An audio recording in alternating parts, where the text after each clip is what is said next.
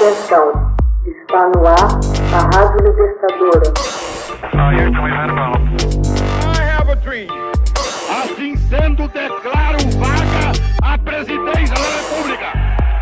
Começa agora o Hoje na História de Ópera Mundi. Hoje na História, 31 de dezembro de 406.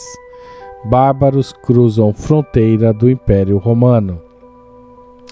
Em 31 de dezembro de 406, bandos de vândalos, de alanos e de suevos cruzam o rio Reno, caminhando sobre o leito congelado perto da Mongúcia, na atual Renânia-Palatinado, Alemanha. As tribos bárbaras prosseguem na direção sudoeste e assolam a Gália, hoje França, sem encontrar resistência. No início do século V, o Império Romano se encontrava em decadência e se mostrava incapaz de reagir. Em poucos anos, os germânicos ocupam a Espanha e o norte da África. Em sua esteira, outros povos bárbaros invadem o sul da Europa, os visigodos, os ostrogodos e os francos.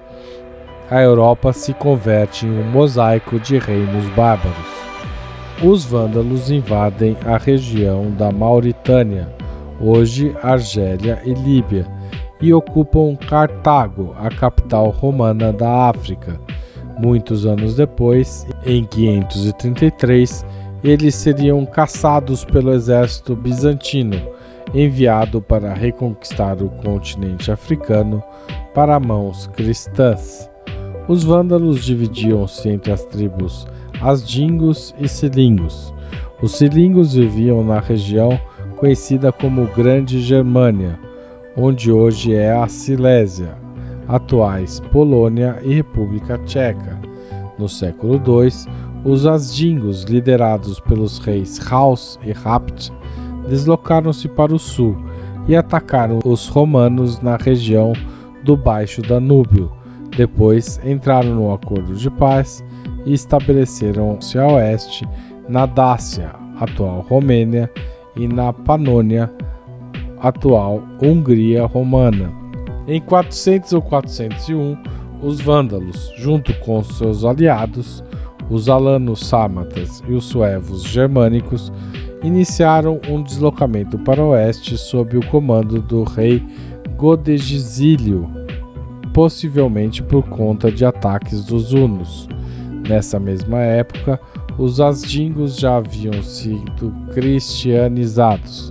Muitos, como antes o fizeram os godos, adotaram o arianismo, uma crença que estava em oposição à principal corrente do cristianismo do Império Romano, que depois cresceram como catolicismo e ortodoxia oriental. Os vândalos viajaram para o oeste margeando o Danúbio sem muita dificuldade, mas quando alcançaram o Reno, encontraram a resistência dos francos que habitavam e controlavam as possessões romanas no norte da Gália. Cerca de 20 mil vândalos, inclusive Godegisílio, morreram na batalha.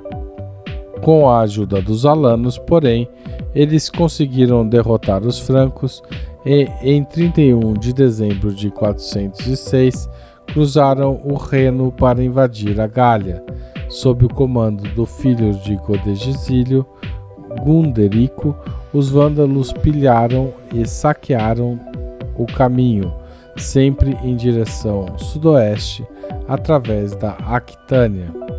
Em outubro de 409, os vândalos cruzaram os Pirineus, penetrando na Península Ibérica, onde receberam terras dos romanos. O meio-irmão de Gunderico, Genserico, começou a construir uma esquadra e, em 429, cruzou o Estreito de Gibraltar, indo para leste até Cartago. Genserico transformou o reino dos Vândalos e Alanos num estado poderoso no Mediterrâneo, conquistando a Sicília, a Sardenha, a Córcega e as Ilhas Baleares. A capital era Suldai, atual Bejaia, no norte da Argélia.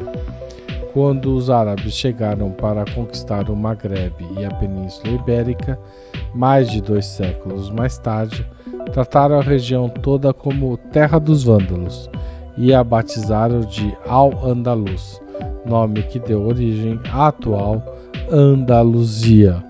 Texto original de Max Altman, locução de Haroldo Cerávolo Cereza. Você já fez uma assinatura solidária de Opera Mundi? Com 60 centavos por dia, você ajuda a manter a imprensa independente e combativa. Acesse www.operamundi.com.br/apoio.